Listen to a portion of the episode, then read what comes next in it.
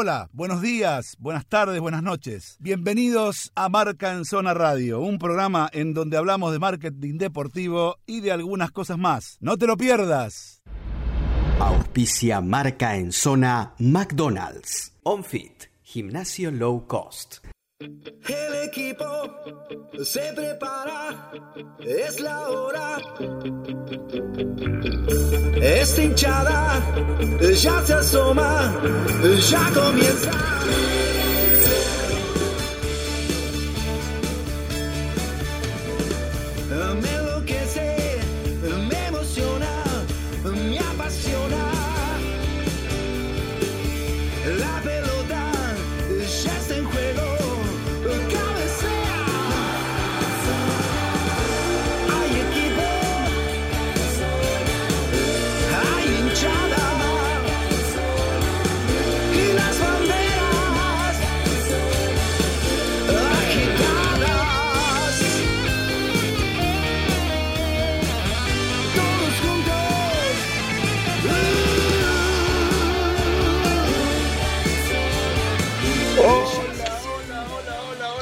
Pero muy buenas noches. Ya estamos en esta madrugada del sábado, terminando este viernes, otro viernes más de cuarentena, en Marca en Zona Radio, aquí por Club 947, la radio del fútbol, del deporte, de la cuarentena, del coronavirus y de todo lo que nos está pasando a los argentinos y al mundo, amigos.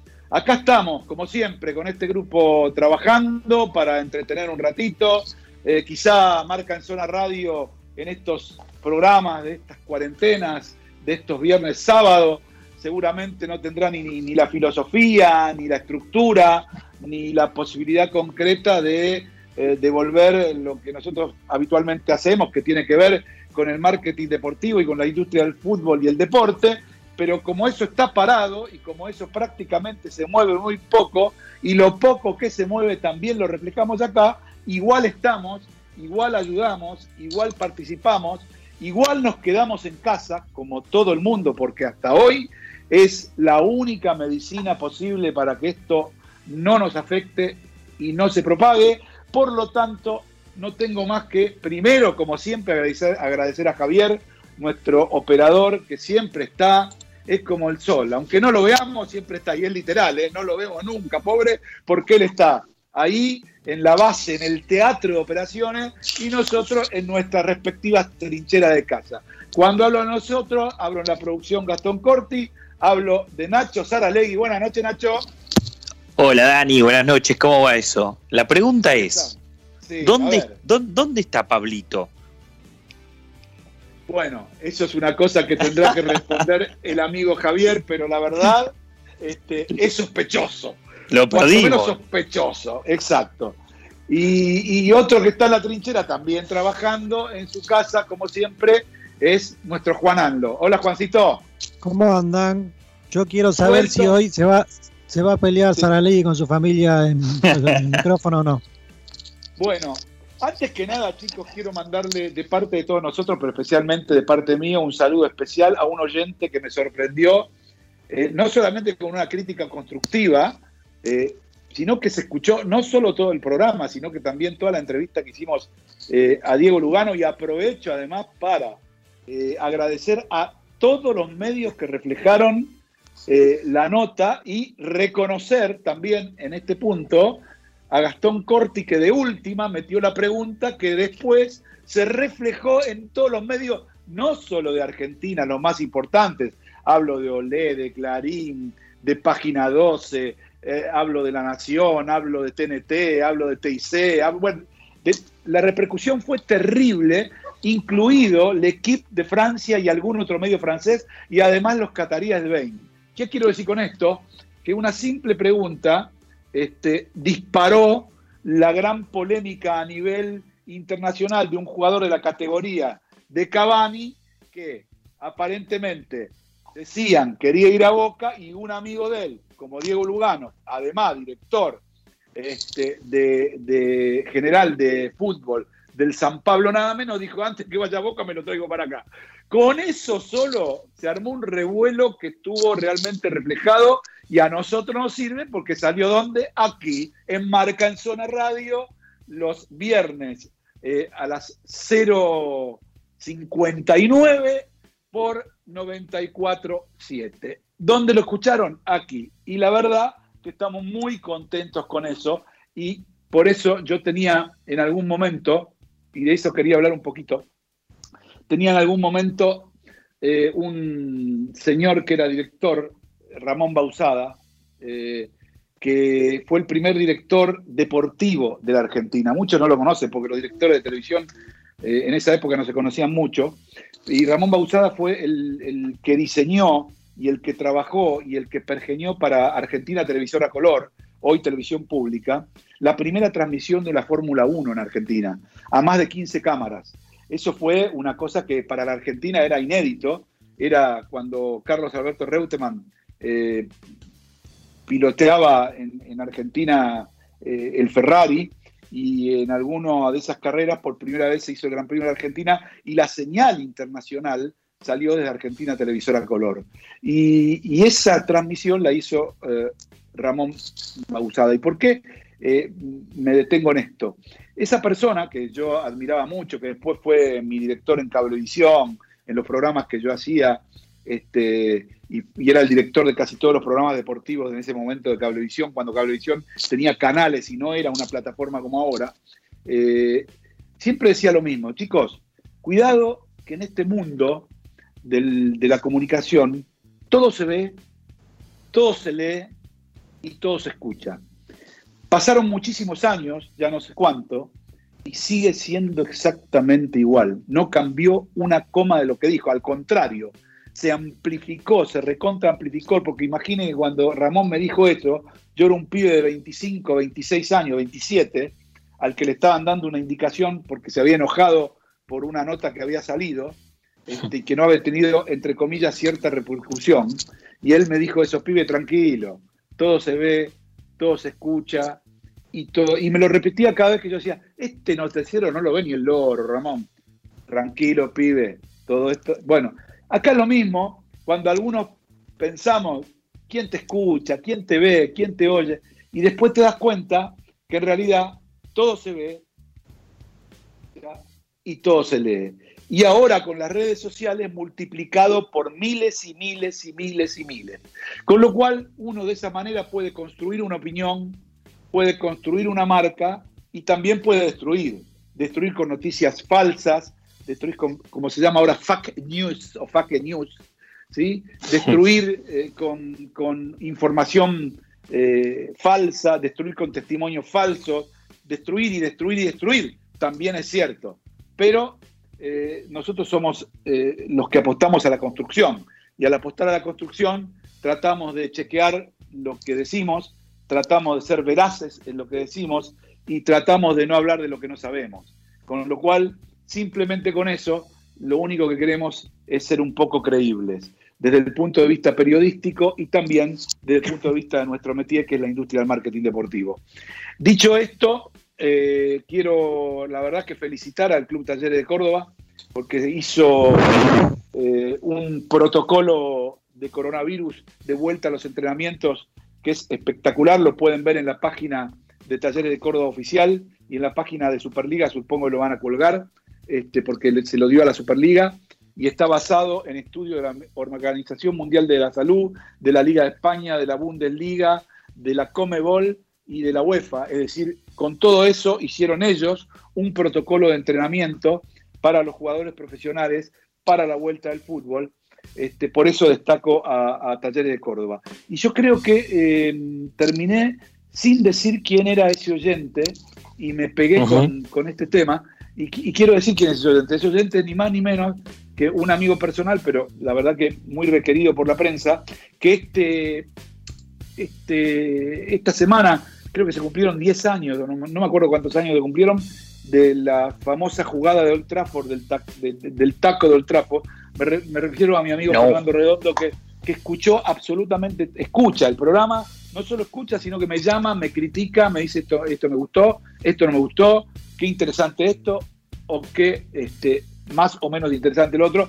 La verdad que para nosotros este, es una cosa es una cosa. Sabemos que nos escuchan, pero cuando encima te llaman, te dan una evolución, una devolución y te dicen, mira, encima no solo te dicen, me gustó esto, me gustó lo otro, pero también te dicen, mira, esto a mí, para mí no, para mí tendría que ser así, este, estuve de acuerdo con esto, o estuve de acu- en desacuerdo con lo otro.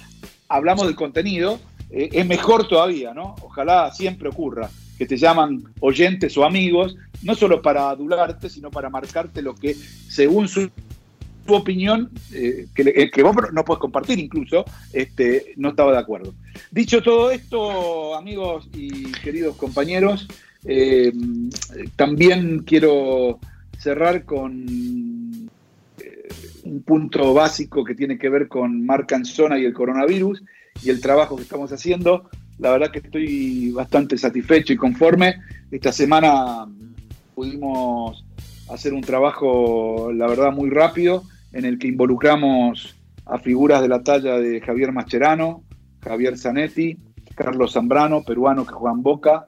Involucramos dos jugadores eh, de México, eh, Diego Reyes, jugador de Tigres, que, mm, este, que está ahora en este momento en la selección y que jugó muchos partidos en la selección de, México. También involucramos a último momento, un cambio último momento, a Héctor Herrera. Lo acabamos de subir a Héctor Herrera. Héctor Herrera es un jugador que ahora está en el Atleti de Madrid y que es emblemático del fútbol y de la selección mexicana. Y también vamos a trabajar con dos influencers que son los influencers de habla hispana más fuertes que hay a nivel regional y en este caso también España. A nuestro aliado, sobre todo a nuestro aliado Alexis Tamayo, Mr. Chip, y también a Juez Central. Todas estas figuras que yo les dije, además de Oscar Córdoba en Colombia y su hija Vanessa, eh, han sido recopiladas por Marca en Zona para una acción eh, que tiene un fin de actualizar un poco eh, ese concepto de estamos lejos pero cerca, estamos separados pero juntos, que en este caso nos pidió la gente de Mastercard para Latinoamérica. Y ha sido un trabajo que estamos desarrollando, que empezó ayer y termina la semana que viene. Y la verdad que en estos tiempos, no solo que te den trabajo, sino que ese trabajo sea tan, pero tan importante, la verdad que nos pone contentos y orgullosos. Dicho esto y después de esta editorial por partes, abro el juego, señores, los escucho. A- Abra el juego. Dani, yo te quería solo eh, sumar un, un datito. Hace 20 años de ese taco, del que vos hablabas Ah. de Fernando Redondo, como Ah. vos dijiste, ¿no? El Trafford, Champions del 2000. eh, yo todavía no, como te lo dije el otro día, no puedo creer todavía lo que hizo. Cómo en esa cabeza eh, pudo entender esa jugada. La verdad que, que- que sigo. Y yo era chico, ¿eh? Pero, pero me acuerdo como el día de hoy. Y después me sumo, me sumo lo de talleres, que lo que más me gustó, y para que la gente eh, pueda entender, es todo el protocolo, no solo del entrenamiento, sino desde salir de su casa. Y algo que me llamó la atención, y no sé si muchos están hablando, es de una cámara que, que utiliza Talleres de Córdoba, en la cual desinfecta en unos segundos todo, lo, todas las, eh, todo el virus que pueda llegar a tener eh, el jugador en la ropa. Como si fuesen las cámaras de, mm, de, de un aeropuerto, pero bueno, antes de entrar al entrenamiento. La verdad que me llamó la atención y me pareció muy, muy novedoso. Qué bueno, qué bueno. Bueno, perfecto. Quiere decir que lo leíste perfecto y completo, no como yo que lo leyó nada más que por arriba. Así que buenísimo. Este, Juancito, ¿alguna, alguna acotación, alguna, alguna Sí, opinión antes de que me digas de qué vas a hablar hoy? Sí, sí, eh, yo quiero saber si el señor, este, voy a seguir en el programa el año que viene, se me dio lo que hay el señor Redondo o quedó afuera.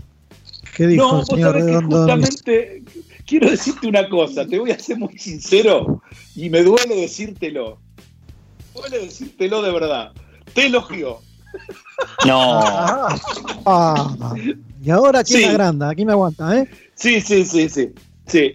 Me duele Pero no- reconocer esto, pero no te lo. Sí, sí. Porque, porque sí, porque, eh, digamos, eh, digamos, eh, vos podés tomarlo o no tomarlo, pero eh, si, si al tipo le gusta, vos no podés decir nada. ¿Qué vas a hacer? Es. ¿no habrá, escu- ¿no habrá escuchado otro programa? No, no, no, no, no, Ah. no, no. Me dijo, ¿cómo se llama ese que es el del marketing deportivo? Y le conté, le, le- este, así. ¿Cómo es que se llama ese pibe que habla del marketing? Exactamente. Juan, Juan, sí, Juan. ¿Qué hace Juan? ¿Quién es Juan? Así me preguntó. Si está escuchando se va a reír, pero es verdad. Muy bien. Eh, Bueno, así que yo nada. puedo salir, a negociar, puedo salir a negociar no un, sé, un par de pero por lo menos más de McDonald's. feliz de- eh, Escuchame una cosa, por lo menos Sí. te hice feliz esta parte de la cuarentena, así que ya Ah, está. Muy bien, Tampoco, sí, sí. tampoco, ¿eh? Ya me doy por que bueno, ¿de qué vas a hablar, Juan, hoy? ¿De qué vas a hablar? Está muy difícil la conversación, como planteaba vos, porque hay muy poco que está ocurriendo, pero me agarré de cosas que ya hablaron, habló todo el mundo, porque como hay poco se habla mucho, de lo poco que hay, que es la acción del Borussia Dortmund, no se habla alemán, Sí. que es la instalación de los maniquíes, no, las figuras de, de cartón en la tribuna, pero estuve investigando un poco de qué viene la acción y eso me disparó algunas acciones anteriores que ya vimos, pero cómo podemos reconjugar y reconfigurar lo que se hizo para volver a hacerlo con esta nueva versión, ¿no? Vos sabés que eh, eso de lo que vas a, hablar vos me hizo acordar a un video que muchas veces cuando yo era productor de, de Simplemente Fútbol o en las charlas de trabajo en equipo y liderazgo que dábamos con, con Wolf, con Quique Wolf, había un video que mucho lo podés buscar en internet, Gastón seguro que está. Era un video donde había un equipo de fútbol, ¿entendés? Que era malísimo el equipo de fútbol. Entonces los hinchas se habían hecho unas flechas gigantes. ¿Entendés? Sí.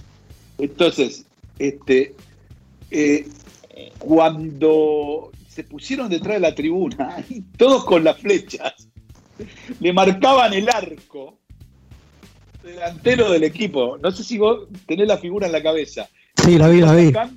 Y todos los, no sé, 40, 50 tipos con flechas gigantes mostrándole dónde estaba el arco para que acertara. Una cosa de loco. Te digo, me, me- me acuerdo que fue tan gracioso eso, pero tan gracioso. Bueno, y, y me hizo acordar esa acción del, del Borussia que decís, que la vi, pero te soy muy sincero, no, no tengo muy claro de por qué, por qué, este, por qué fue así. Y acá, acá Corti ya me mandó el video de, de, la- de la- de los hinchas alemanes. ¿eh?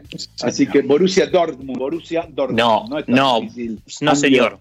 No, señor. Fue. Boru- Borussia. Mönchengladbach, algo así. Ah, eh, claro, por eso es el difícil, Ah, no es el Borussia fácil. Bueno, Claro. Obvio. Es el Borussia, me dejan a mí Mönchengladbach. Esa. Borussia Mönchengladbach. Ese. Es- Esa. No, su- suena medio más francés que alemán, pero bueno, te lo voy a tomar. ¿Qué ha- No, no, no, no, Mönchengladbach. ¿Cómo que- Te voy a decir algo. Este era el. Borussia anteriormente. Este, este, era el, este era el Borussia fuerte antes. Este era el Claro. Borussia. eh, después el Dortmund empezó a, a subir, y, pero este era el Borussia, digamos, importante. ¿Te acuerdas con Manchester, que Manchester City y Manchester United? Que el United era más fuerte, sigue siéndolo igual, ¿no? Por supuesto. que el City y ahora el City lo igualó, lo pasó por, eh, por bueno, por el tema Sí, de, señor. de la plata de los árabes, obviamente, ¿no? Bueno, señores, este, vamos, ¿y vos de qué vas a hablar, eh, Nachito? Así vamos a ir a, a un tema musical y a la primera pausita. Dale, yo les cuento que vamos a hablar de cuatro grandes futbolistas del mundo que no muchos no recuerdan los cambios de, de sponsor técnico que tuvieron. Cuando hablamos de sponsor técnico, que la gente sepa, más o menos sepan las marcas de- deportivas que usan los botines. Perfecto, buenísimo. Bueno, Javi, llévatelo, vamos a un tema musical, vamos a un corte comercial. Este, y como siempre, agradecido, muy agradecido por todo el esfuerzo que hacen por el equipo de Marcanzona. Te será recompensado con un alfajor, gaseosa y alguna otra cosa más. Dale.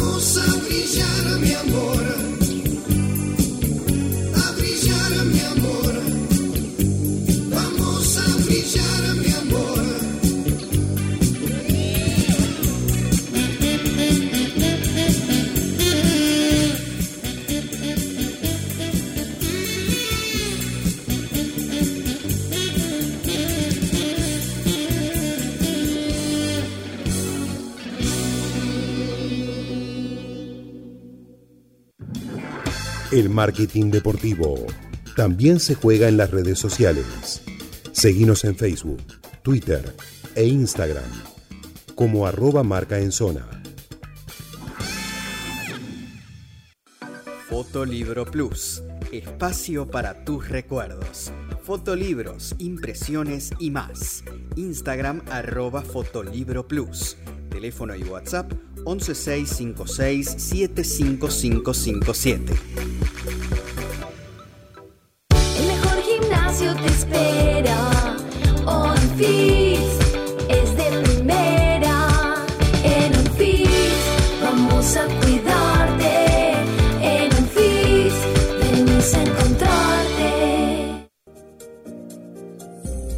Palermo, Hollywood, está Claudia Clausi Estética Integral, dermatocosmiatra, tratamientos faciales y corporales, depilación láser definitiva, turnos al 116-377-9832 o en Instagram, arroba Clausi Estética.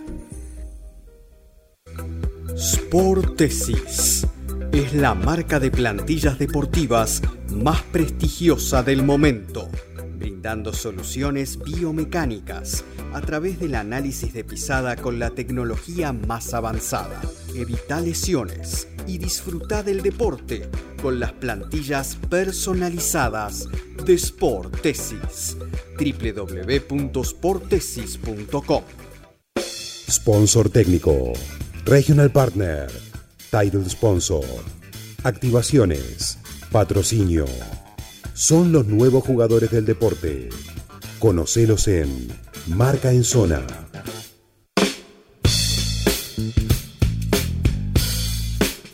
Bien, seguimos aquí en Marca en Zona Radio, señores, por la 94.7. Eh, ¿Y dónde, Nachito, nos pueden mandar un mail, nos pueden llamar, nos pueden comentar, pueden opinar? ¿Dónde? Todos los que quieran pueden opinar y dejarnos su mensaje. Nos encuentran en las redes sociales como arroba marca en zona, sino en Instagram y Twitter arroba 947FM Radio. Y si nos quieren escuchar de forma online, pueden hacerlo bajando la aplicación Octubre. Perfecto, muy bien. Perdón, perdón. Este, Como ya Sí. dijimos la otra vez, lo pueden buscar a- como gordito fachero en Tinder al señor Saralegui, ¿no? ah, muy bien, muy bien. Ya no, no, no tengo- ya lo tuve que de- descargar, ya lo tuve que sacar del celular, ¿Por, ¿Por por qué lo tuviste que sacar? ¿Por qué? porque, explota- porque explotaba de, de mujeres. Bueno, eh, este fue, esto fue Marca Zona Radio por la 94.7.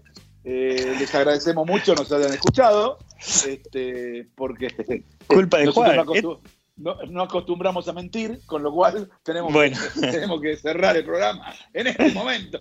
Lamento Claro, mucho, le pido, le pido perdón a las autoridades de la radio por tener que soportar este tipo de abrupto, pero bueno, también. lamentablemente hay que irse, hay que irse. ¿Vos No. tenías algo pa- para compartir, este Nacho? Sí, mira, estoy, estoy bastante preocupado porque vos viste que, Perdón, bueno, perdón, algo serio, Sí. digo, no, una, no, no, ahora, Yo- ahora a, a ver, yo alguna vez no hablé en serio. Eh, Bueno. Con todo esto de, bueno, del coronavirus, con quedarnos en casa, surgieron muchos torneos virtuales, ¿no? Tanto de, de- de juegos online, de FIFA, de diferentes plataformas. Pero Sí. me acabo de enterar de algo que me, la verdad que me choqueó. El bicampeón del mundo de dardos fue eliminado del torneo online por mala conexión. Estamos hablando de Gary Anderson. Yo estoy preocupadísimo que el tipo no pagó la factura del, del Wi-Fi, se lo cortaron y el tipo perdió el trono. ¿Qué me ¿cómo juegan ¿En los pero perdóname, hay cosas más difíciles. señor. ¿Cómo juega los dardos online? Cada uno tenía que poner su cámara, obviamente en una conexión donde, donde todos podían verlo, y bueno, le andaba tan mal que lo descalificaron. Claro, es decir, Por eh, eso- sí. No es tan difícil, Juancito, es la cámara como si estuvieras televisando algo. El tipo, No, no, hay, no, hay juez- no, por- hay jueces que lo miran a ver si da- dan el blanco o no dan el blanco. Eh, Claro. No es tan difícil.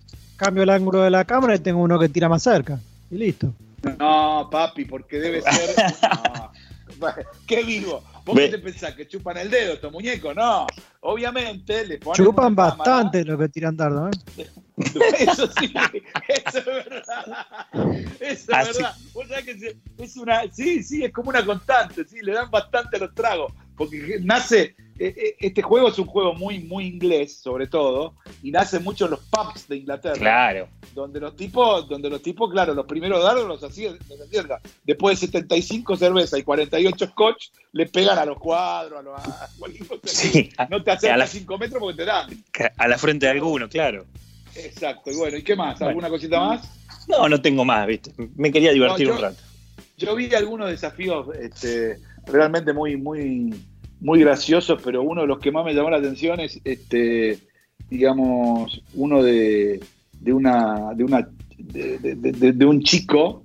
Este, bueno, no era un desafío en realidad, sino Sí. que un chico pateando un penal, este, hace el penal, se le va el botín y se le cae el botín, y el botín hace una parábola, tan grande que eh, encesta, encesta el botín el tipo, ¿entendés lo que te digo? Mirá O vos. sea, pero sin querer, o sea, absolutamente eh, nadie se dio cuenta hasta que después lo saludaron más por encestar el botín que por el penal que hizo. Una cosa de loco. No, Así que, eh, pero, sí, Esto en serio, Dani, es para, para decir el 18 y 19 de este mes, eh, Paulo Dybala y Diego Schwartzman se juntan de forma online y juntaron dos equipos de terribles figuras de la música, del fútbol, para jugar a la PlayStation Online. Va a ser transmitido Ah, por, por DirecTV y por Teis Mira. Sport. Por ejemplo, tenés un partido eh, Maluma con el cantante de Calle 13. Eh, va a jugar James Rodríguez. Todo, eh, la recaudación va a ser para la Cruz Roja. mirá que bien. Buenísimo, buenísimo. Diez- 18 y 19 Bueno. de abril a las 15 horas de Argentina. Mirá, buenísimo, buenísimo. La verdad que buenísimo. Eso está muy bueno. Eh, buenísimo. Eh, todo este tipo de cuestiones, eh, la verdad que este- el tema, Juan, eh, están, está- se están exprimiendo con el tema online eh, muchas nuevas tendencias también. ¿eh? Eh, está pegando fuerte el tema, el tema online, ¿eh? más, más de lo que por ahí yo pensaba que iba a pegar a tan poco tiempo, sinceramente te digo, ¿eh? sinceramente. Te digo porque, por ejemplo, eh, ahora están negociando, por ejemplo, para que te dé una idea, empresas meet and greet con grandes figuras eh, para hacer este, con clientes y con empleados charlas durante una hora sobre el tema sobre el tema de, de- de- de cómo esa figura toma, toma la cuarentena, además de preguntarle, digamos, de su vida, ¿no? Este, y, todo y todo el tiempo van surgiendo cosas nuevas, todo el tiempo. No sé si lo conté la vez pasada, pero eh, se está gestando, porque claro, eh, muchos, como Comebol, UEFA, tienen que, eh, al no haber movimiento, hablando de Comebol, quiero que después me des la información de que de qué pasó, qué estuvo pasando en el Congreso esta mañana, Nacho. ¿eh? Dale, cómo no. Y, y porque tengo entendido que hay novedades con eso, pero lo que quiero decir eh, es, que, por ejemplo, Comebol ahora está armando en su plataforma de redes algunas cosas con embajadores y los sponsors mezclados para hacer cosas que tengan que ver, bueno, con este, eh, o sea, activar, pero activar de, otra, de otra forma, activar desde el punto de vista online. Creo que es la tendencia que se viene con todo y es la que va a suplir a las activaciones normales. Así que, Juancito, vos de qué tenías, qué tenías que contarnos respecto de las figuras virtuales o de cartón que se pusieron. Bueno, mm, viendo esta, esta falta de noticias, que todos ya lo vieron, empiezan a aparecer también alternativas de decir, bueno, a ver, ¿cómo hacemos para que nuestros seguidores sigan estando? Pensando el día de mañana cuando empecemos a jugar a puerta cerrada, e incluso algunos clubes, como ya se dijo, que están entrenando con ciertos protocolos, y, y cómo seguimos siendo parte, ¿no? De, de todo esto. Sí, Entonces el Sí. club, el Borussia, te dijo ahora la, la pronunciación que te sale también. Black. Muy bien. Decidió hacer una campaña solidaria con esto. ¿Qué hacen los hinchas? Allá tienen una estructura también de, de- no es de barra brava, no es de ultra, sino que hay como un club dentro del club, que es el club de los hinchas, que hacen Sí. cosas por ellos mismos. ¿sí? Se llama Dortmund por Dortmund. Dortmund ayuda a Dortmund. Los hinchas de Dortmund del mundo que necesitan una ayuda, ya sea, por ejemplo, la plata para un trasplante o lo que sea, los propios hinchas se movilizan en generarlo. Y esta acción, que tener la figura ahí, tiene un valor, no es que es gratis, tiene un valor de 19 euros. Lo que pasa es que tiene un costo grande de implementación, de producción, porque están, a ver, muy, muy prolija no queda la tribuna, pero bueno, están ahí, hay un par de fotos para verla. Y Sí. de ahí se donan dos- 2.50 al fondo este, y que es para el tema de Borussia, ayuda a Borussia, y el resto a la fundación también. O sea, se va a la fundación. El club no recibe plata por esto, el club no, no cobra. sino que No cobra. Borussia. Esto es solamente de los hinchas. Esto es de los, lo hace a través del club, funciona a través del club, no lucra con este club, sino que lo que hace es para la fundación y para eh, este tema de la del, de este grupo de hinchas que está dentro del club, que Borussia ayuda a Borussia. Sí. Y a mí se me ocurrió pensar a partir de acá qué acciones nosotros ya hicimos acá y se hicieron en el mundo para que los hinchas se sientan parte en lugares distintos a la tribuna. ¿sí? Y entonces Sí. ahí viene lo que fue eh, el espaldarazo independiente, por ejemplo, que era aparecer la firma de cada uno de personas en la camiseta de los jugadores, firmar en la camiseta, entonces el jugador entraba con tu firma, la posibilidad Sí. de vender después tu nombre para que tu nombre reemplace al, al nombre del jugador, la posibilidad Sí. que hizo Racing y que hicieron varios clubes en el mundo, que era hacer un collage de fotos de los hinchas en los números, Sí. esa, esa movida se llevó a un extremo. De hecho, había una empresa europea que trabajaba con eso, que se dedicaba a hacer eso.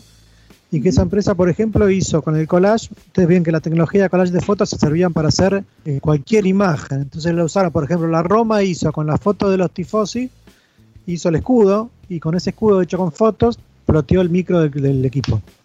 Ah, mira. Entonces había que pagar para acompañar en el micro a los jugadores. Y también lo que hacía era una lona redonda que se ponía en el círculo central de la cancha antes de los partidos. Y al final Sí. del campeonato recortaban tu pedazo y te lo entregaban. Con lo cual vos Ah. habías estado tu foto en el campo de juego antes de todos los partidos. Igual quiero decirte una cosa, qué feo sonó eso de recortaban tu pedazo. Bueno, el pedazo de tu foto, ¿querés decir? El pedazo que ¿Qué? capturaba tu cara. Por eso. No, y clara, listo. clara. Claro. Perfecto, y, perfecto. y te lo entregaban. Entonces después también Perfecto. empiezo a pensar un poco con lo que hablábamos la otra vez, y la otra vez hablamos también en la posibilidad de pensar una platea virtual, y quería llevarlo un escalón más allá, que la, la MLS lo hizo, lo hizo en un partido de All Stars, eh, que es incluir una GoPro, una cámara en los jugadores. Entonces yo creo que los, los clubes tendrían que poder empezar a vender la posibilidad de ver el partido desde cada jugador Sí. instalando una cámara en cada Sí. jugador, entonces yo lo quiero ver hoy como el 9. Entonces compro esa cámara. Esa cámara no tiene relatos, tiene una visión muy sesgada, pero es interesante Claro. como algo nuevo. Entonces, con lo cual la televisión hasta no podría discutirlo, entre comillas, porque no es parte de los derechos audiovisuales comunes. Se ve solo un segmento.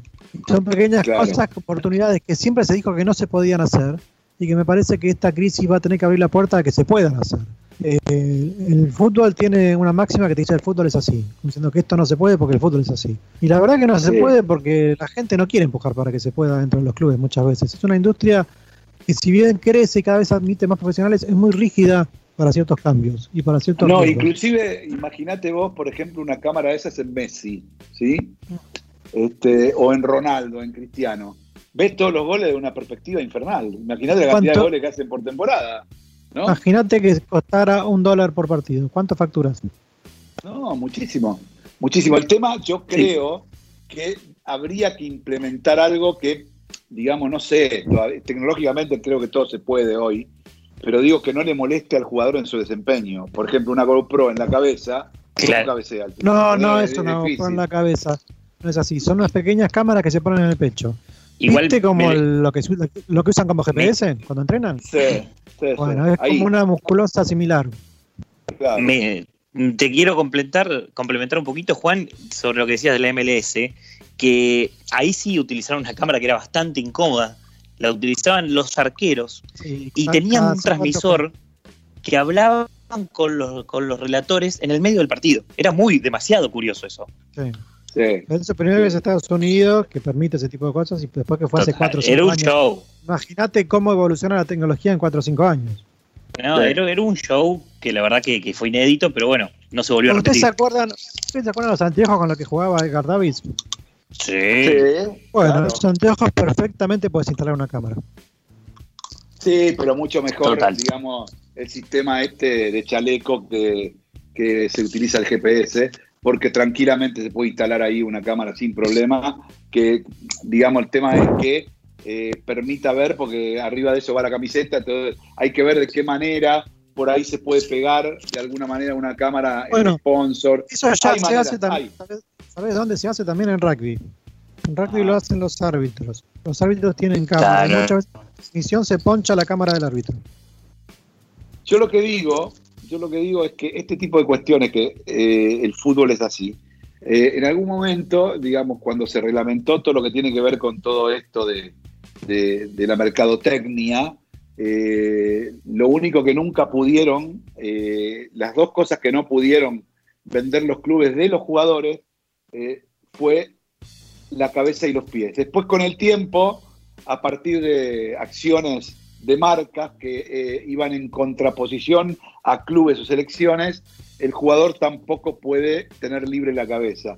Pero los pies jamás se pueden negociar porque son el elemento básico de trabajo del jugador y el jugador ahí puede poner lo que quiera. Si su equipo Bueno. tiene Adidas, el jugador ahí puede usar Nike. Si su Sí, equipo pero tiene Nike, el se- jugador ahí puede usar.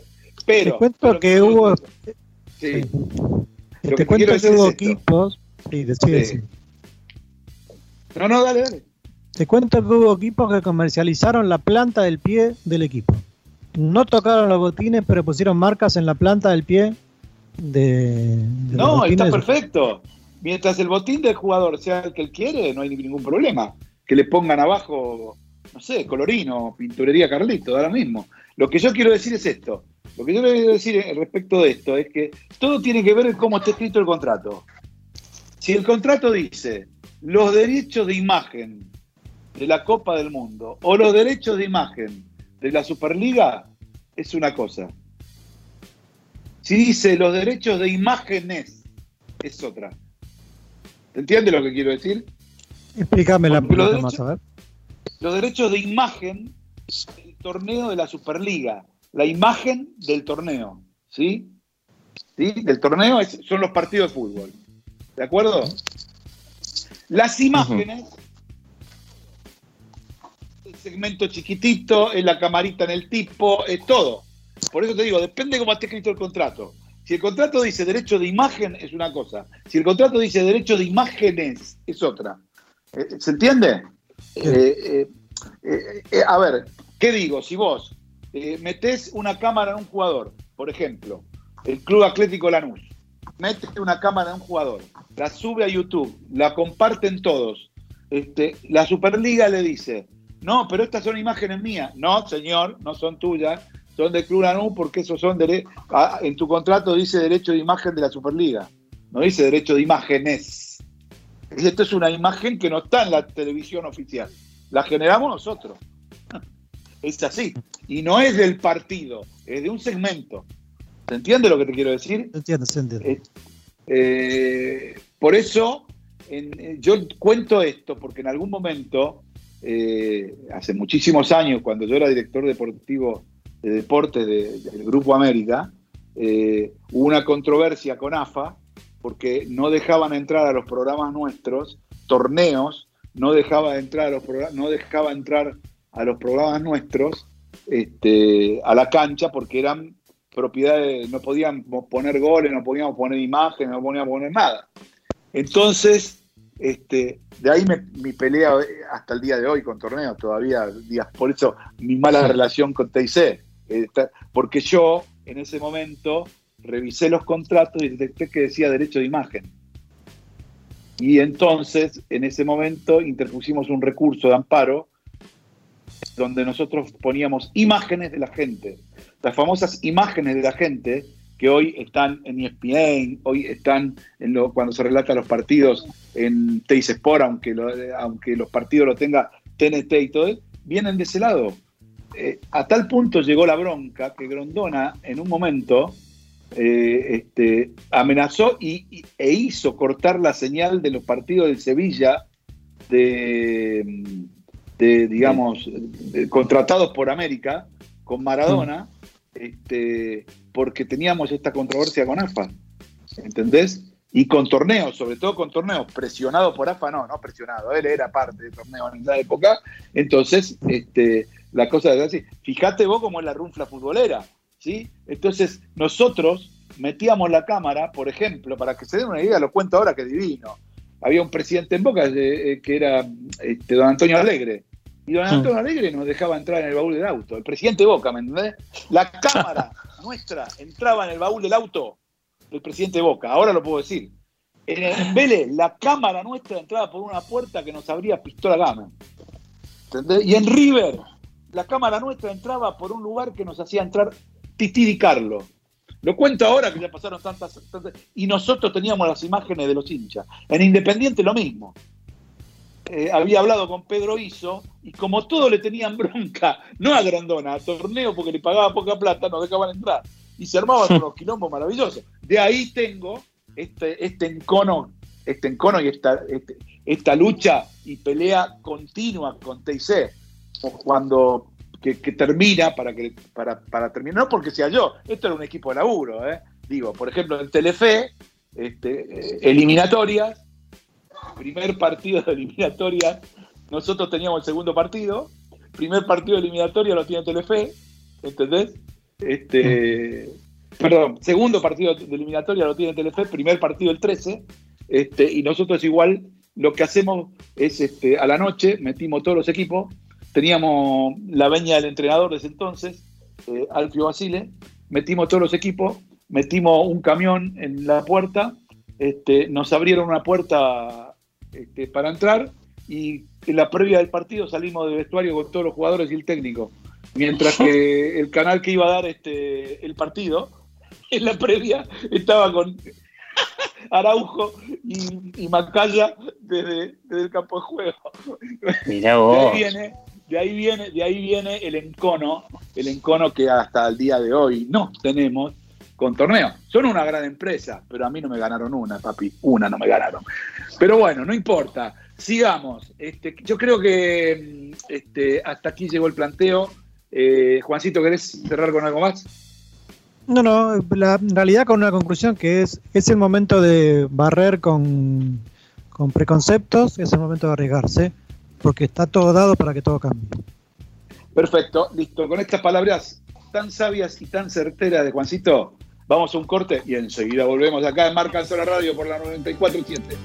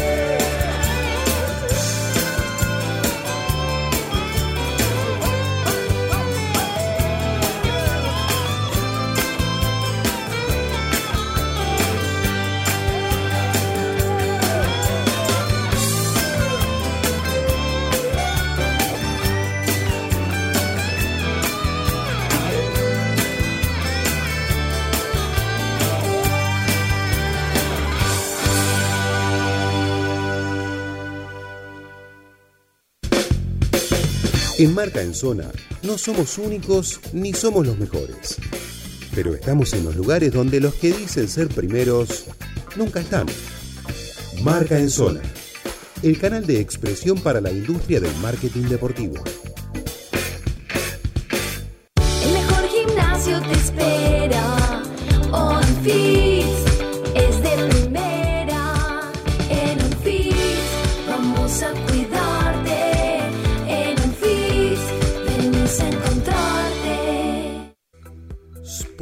Sportesis es la marca de plantillas deportivas más prestigiosa del momento, brindando soluciones biomecánicas a través del análisis de pisada con la tecnología más avanzada.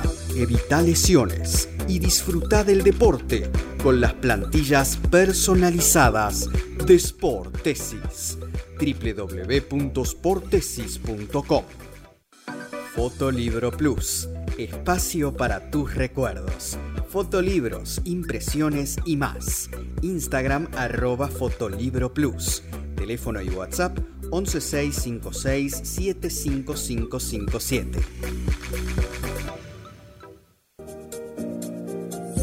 En Palermo, Hollywood, está Claudia Clausi Estética Integral, Dermatocosmiatra, tratamientos faciales y corporales, depilación láser definitiva, turnos al 116-377-9832 o en Instagram, arroba Clausi Estética. Marca en Zona Radio, el programa de marketing deportivo, donde el deporte es más importante que el negocio.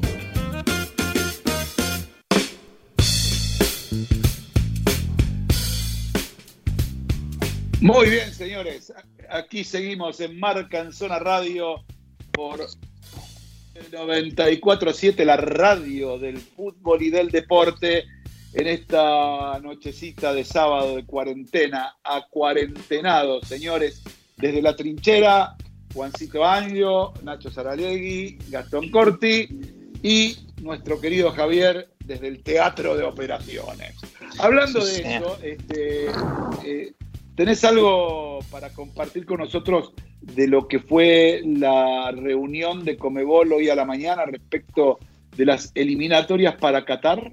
Sí, sí, Dani.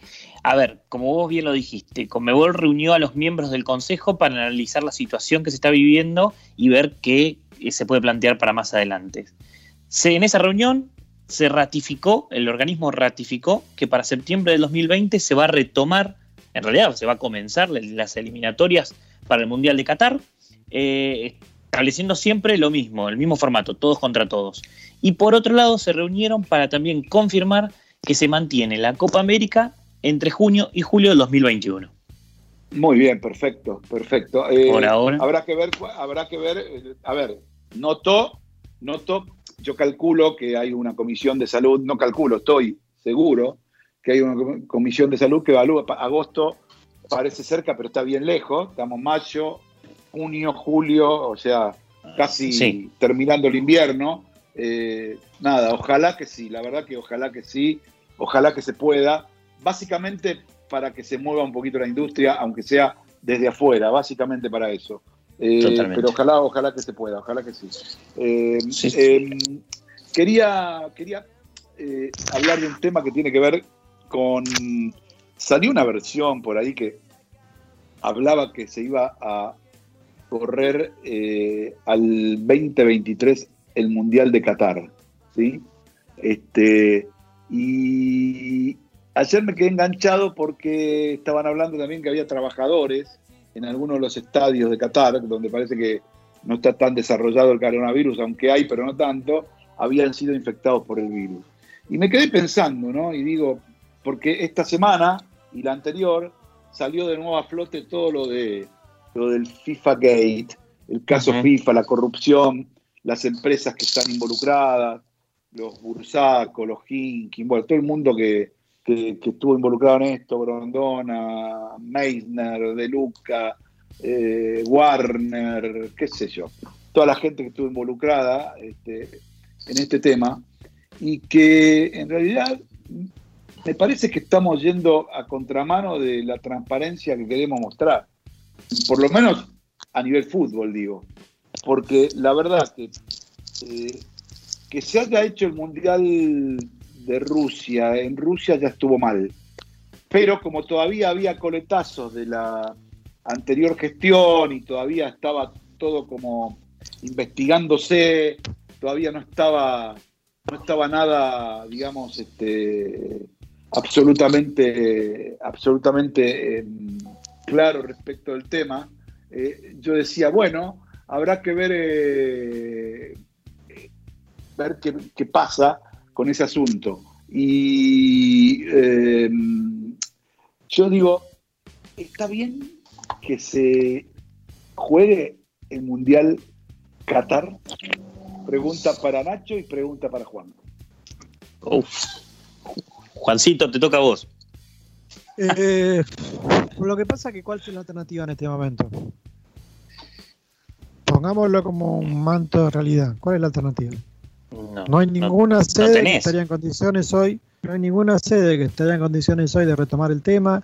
Y por otro lado, la pregunta del millón es también, ¿por qué lo merece una unión que es la que quería competir, como la de Estados Unidos, que empezó a investigar como una forma de apriete mafioso en una jurisdicción que no sé si le correspondía al FIFA Gate? Ah, no me diste mundial, entonces te investigo y te denuncio. ¿Quién es peor entonces ahí? Bien, muy atendible Sí, sí, sí. el suyo. Un punto muy atendible. Dale. Muy A ver. atendible. Eh, no- atendible, no dije que estoy de acuerdo, ¿eh? Dije atendible. Ahora, escucho. No, no, bueno, yo me, sumo a lo, que- a lo que dice Juan. Eh, es un tema muy delicado, de, como vos lo dijiste, de una gestión anterior. Cambiar todo a un par de años, no sé quién se lo podría bancar, qué, qué sede se podría bancar hacer este mundial. Cambiar la fecha sería bastante engorroso para el fútbol eh, en general. Es verdad que lo que uno, lo que uno dice cuando, cuando dice se tendría que jugar es cerrar los ojos y seguir para adelante, pero la corrupción estuvo. Como bien lo dice Juan, quien la mostró fue un mal perdedor o, un- o una sede que perdió por una corrupción. Pero bueno, son las formas. Claro, totalmente. Bueno, yo, yo lo que digo es lo siguiente. Es decir, esto salta porque Estados Unidos e Inglaterra se vieron, entre comillas, estafados Mm. porque eh, la verdad que en el boca a boca eh, no existía ni Qatar ni Rusia, esta es la verdad. Eh, con un trabajo muy bueno, y, y- y Putin fueron haciendo este, lo, que, lo, que, lo que pasó y lo que se hizo, que fue, en este caso, este, pagar dinero para que saliese finalmente la sede de Rusia y de Qatar. Lo cual yo creo que el castigo tiene que ser eh, ejemplar y económico. ¿Y cuál es el castigo? No darle el mundial tampoco a Estados Unidos, ¿eh? porque coincido en eso con, con Juan. Alemania, España, Italia, Inglaterra, cualquiera de esos países lo puede hacer de taco, en cinco minutos. Así que este, Holanda y Bélgica, tranquilamente. Este, eh, en cualquier país de Europa, eh, de los desarrollados, digo, puede hacer el mundial Sí. tranquilamente. Con lo cual, este, sería un, un- una sanción ejemplificadora y económica. ¿sí? No lo van a hacer porque hay otros intereses en juego, eh, porque el mundo del fútbol está muy metido por los intereses cataríes, más allá de estos sobornos. Pero les- les- si ustedes quieren y pueden, les quiero contar una historia. Eh, corría el año 1978, eh, Mundial de Argentina. Argentina. 1978, perdón. Y yo me equivoqué, porque en Ah. realidad quiero decir, corría el año 1998. ¿sí? Francia. No sé- Francia. Exactamente, muy bien. Eh, yo ya tenía la posibilidad en ese momento de estar trabajando en activaciones eh, importantes para Mastercard. De hecho, mi activación había sido ni más ni menos que estar en el Congreso de, de la empresa en Disney Europa con Edson Arantes do Nascimento Pelé, que era eh, el embajador mundial de la marca. Pero además... era- Amigo del Diego. eh, el amigo del Diego, exactamente.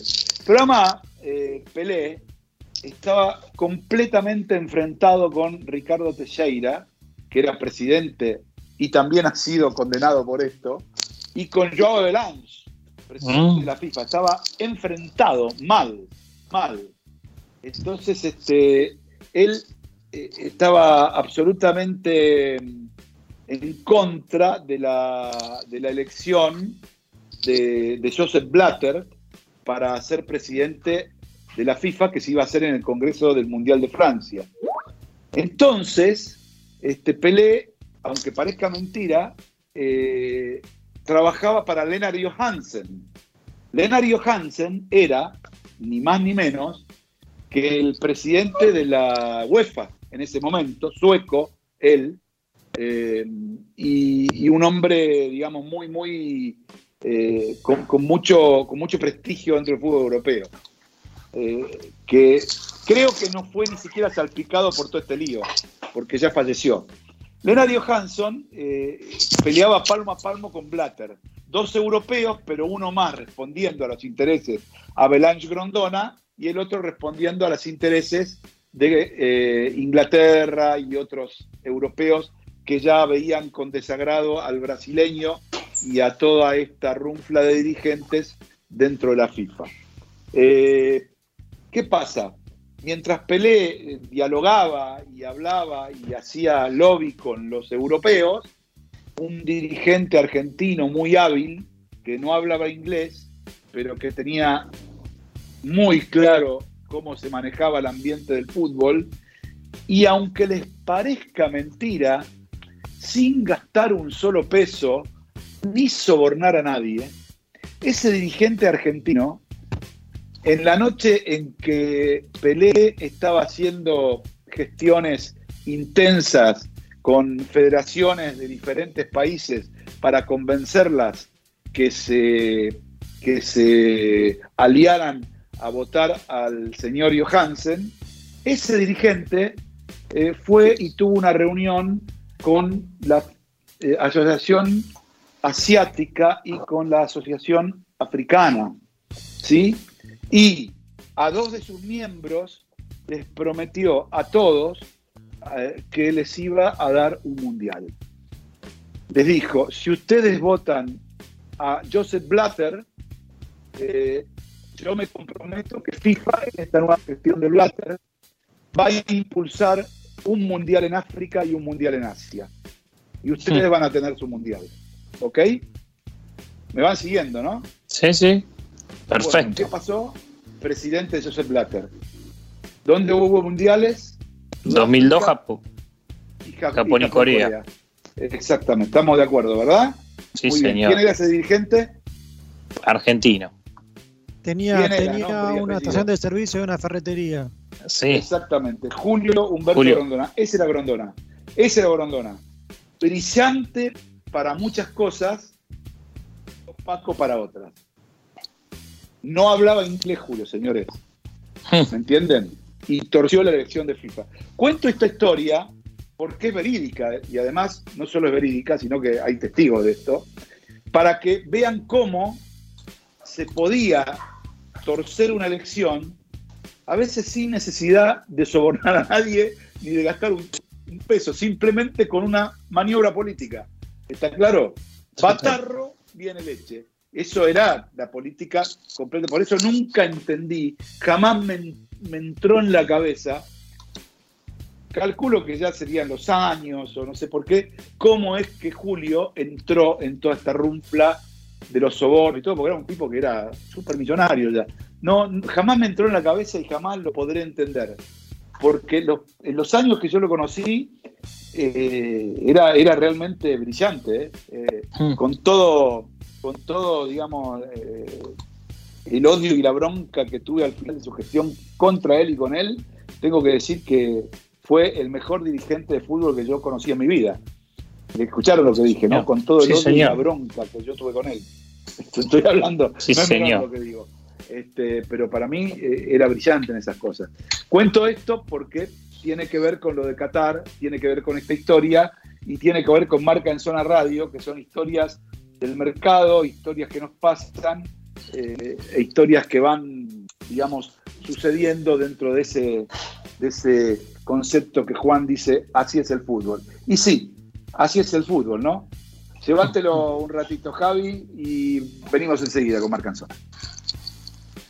Salgo volando por la ventana y tantos días quedan atrás. Ya no me duelen todas las cosas que ayer me podían molestar. Son cajones que se cierran para que nadie los vea, son palabras que no pude decir. Pero ya no me importa porque nada me toca y no hay nada vivo dentro de mí. Floto en el aire desde esta tarde cuando mi cabeza explotó. Ahora el piso es de nubes y me asomo cada tanto a espiarte desde donde estoy. Y veo y vuelo y veo y vuelo. El barrio se ilumina y la noche se hace día, brilla como un árbol de Navidad. Y estoy alto, muy alto, y las luces de los autos que se frenan cada tanto y vuelven a arrancar. Y veo a la gente corriendo como una coreografía sin fin. Y vuelo como en una avioneta, el olor a fugaceta que cocina mamá. Y me acuerdo de aquel día en que decías, si pudieras ser un pájaro, ¿qué harías?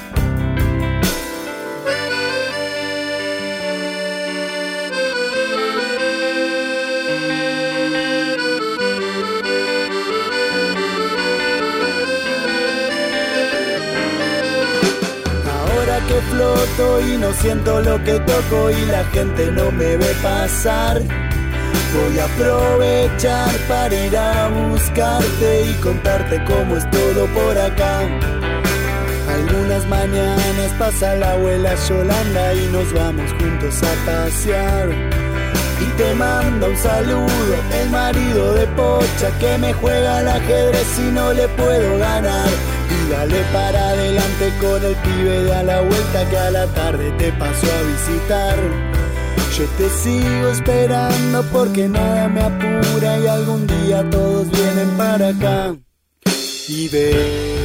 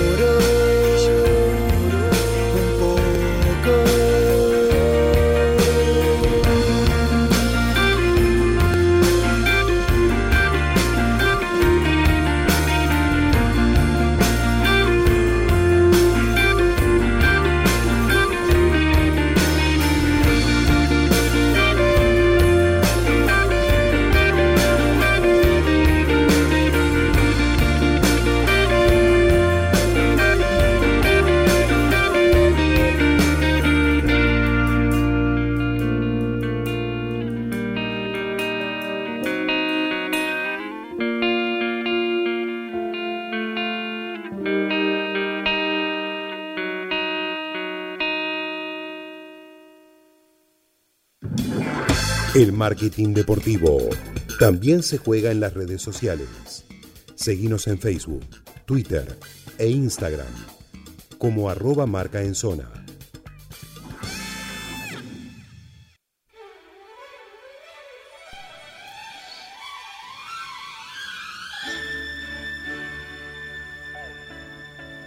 Ahora sí, señores. Es el momento, es el lugar. En esta cuarentena tan, en esta cuarentena tan tediosa.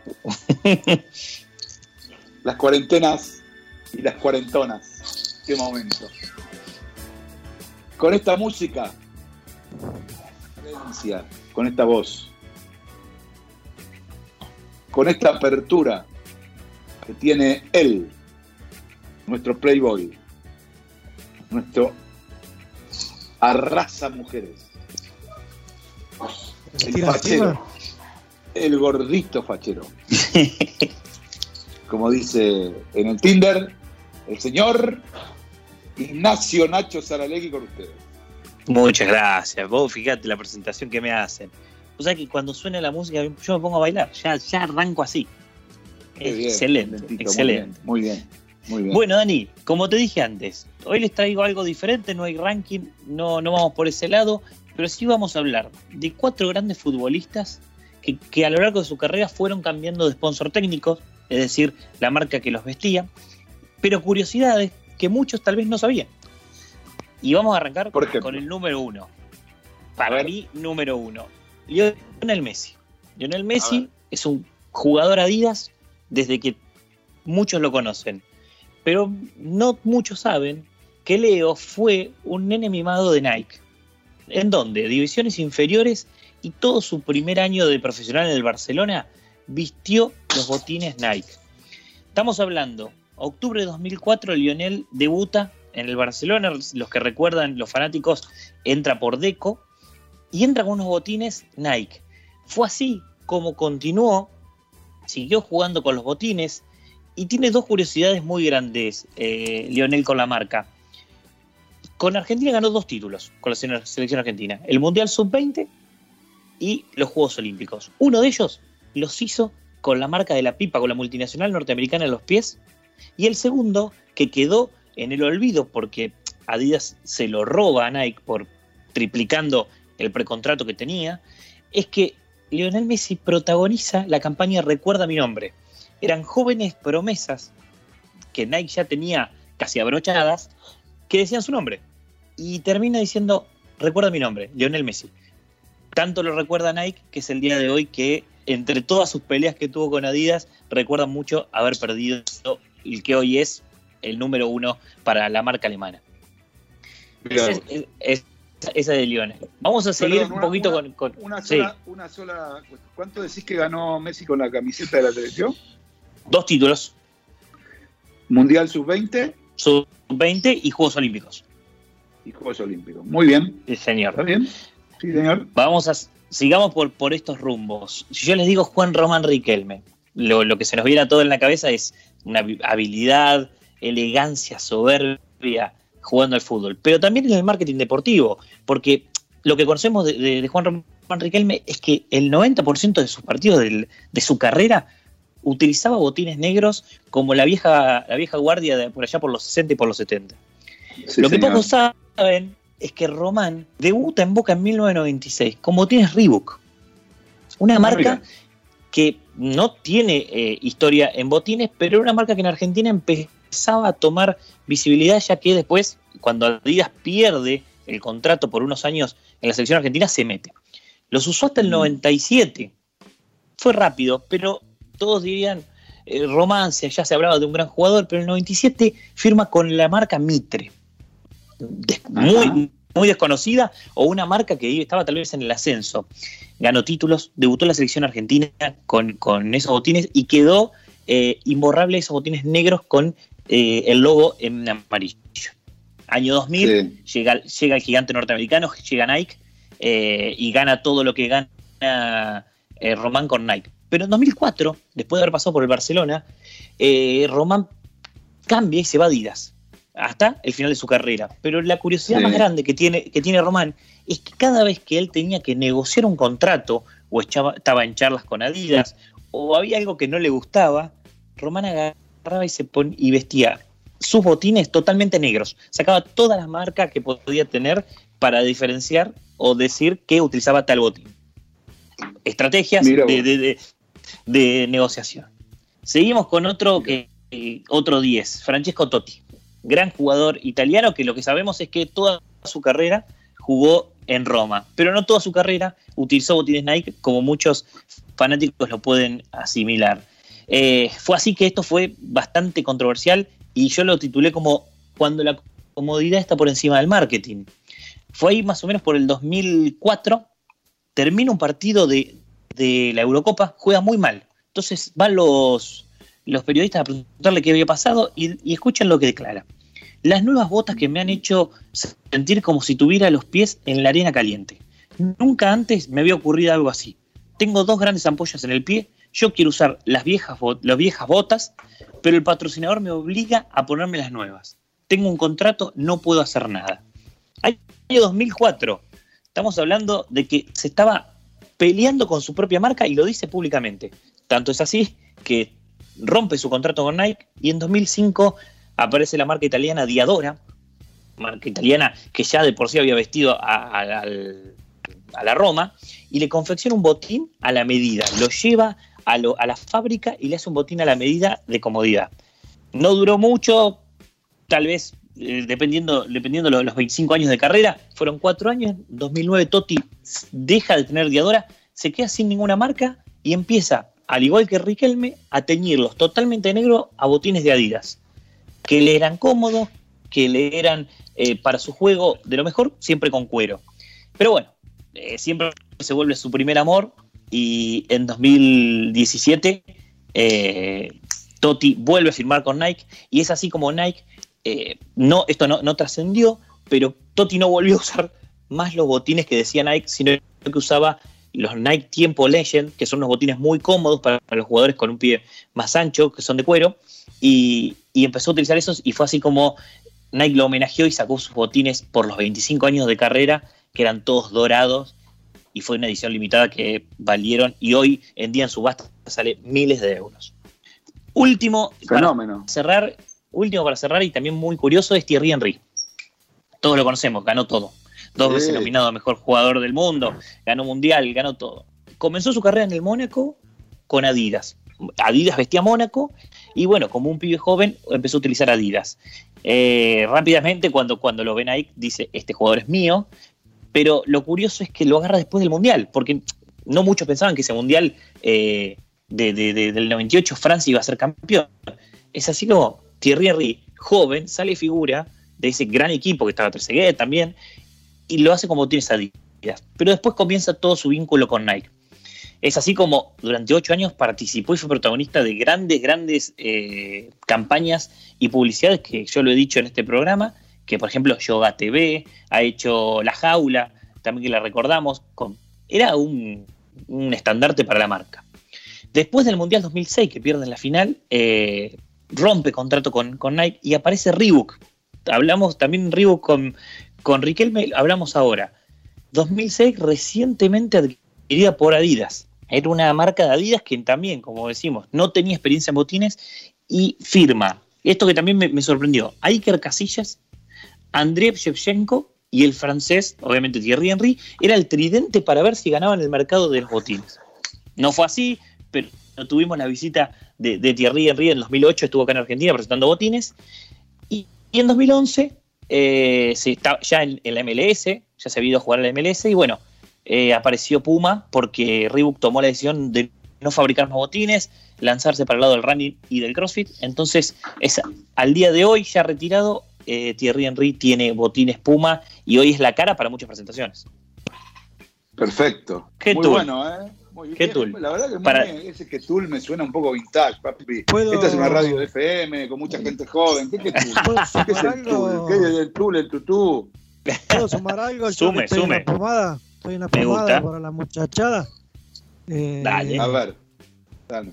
Diadora A ver, sume, no, sume. solo produjo, Sí. no solo produjo esos botines que contás de Totti, sino que ¿ustedes se Ujú. acuerdan cuando la Roma quedó sin marca? Sí, Sí, claro. Cuando sale de capa y entra a Nike, Sí. quedó seis meses sin marca. Bueno, esa camiseta, esa marca propia la produjo Diadora como Claro. a fazón, a fazón sin poner marca para la Roma. claro, el vínculo Mm. el vínculo del el vínculo de Diadora con marca italiana y de la Roma fu- es muy muy muy pegado Eh, es como que hablemos de, de- de Adidas y Bayern Múnich Es igual el, el vínculo que lo tuvo con Capa, que fue el que revolucionó las camisetas. ¿no? Tecnología de la. Que- De fútbol la revolucionó muy buena. capas con, con Italia y con la Roma como máximos exponentes. sí sí sí A ver, muy si, bueno a ver si alguno, alguno adivina la edad que tenía Messi en la foto que los mandé con Nike. y a ver 17, y sí 17 más o menos. ahí tenía Exactamente. y ahí Estaba- tenía bueno para todos los oyentes Dani nos mandó una foto con Leonel 17 años y con un buzo Nike Exactamente. Un, un buzo. Nike, y creo que ahí no se nota, pero el pantalón que tenía era también, eh, Sí, también de tiene la, tiene la pipa. Sí, señor. Exactamente. Así No, que, bueno, señores, Linda curiosidad. este, estamos, estamos como llegando a- al final de, de Marca en Zona. ¿Dónde nos pueden escribir o dónde nos pueden este, dar eh, sus pareceres nuestros oyentes? ¿Cómo no? La no? inmensa gran cantidad de oyentes que tenemos. Sí, señor. Nos pueden encontrar en todas las redes sociales como arroba marca en zona, sino eh, en Instagram y Twitter arroba 947 FM Radio y si no, nos pueden escuchar descargando la aplicación Octubre. Muy bien, señores. Eh, creo que ha sido un programa eh, realmente lindo porque hemos podido por lo menos entretener un rato a la gente que, que escucha y que nos escucha. Y como siempre digo, eh, agradezco, Juan, gracias como siempre eh, por tus aportes. Nachito, lo mismo, gracias por todo. Gracias, buenas noches a todos. Gracias, este Gastón, y sobre todo gracias Javi y, y el equipo técnico de la radio que la rompe para que podamos estar, no solo nosotros, sino que toda la programación de la radio pueda salir impecable a pesar de lo difícil y de las restricciones que se tienen por estos protocolos del coronavirus. Seguiremos acuartelados y encuarentenados, trabajando por y para ustedes. Y lo mejor que les puedo decir, como siempre les digo, desde que estamos en este tema, es eh, quédate en tu casa, porque quedándote en tu casa eh, podés ayudar a que muchos estén mucho mejor y más tranquilos. Y además, porque es la única medicina hasta hoy que se conoce contra este flagelo. Un abrazo muy fuerte para todos. Nos encontramos el viernes con- que viene aquí, en Marca en Zona Radio por la 947, la radio del fútbol y del deporte. Chau, chau. Hasta siempre. Marca en Zona, un canal de expresión nuevo y moderno sobre el negocio en el deporte. Auspició marca en zona McDonald's. Gimnasio te espera. On.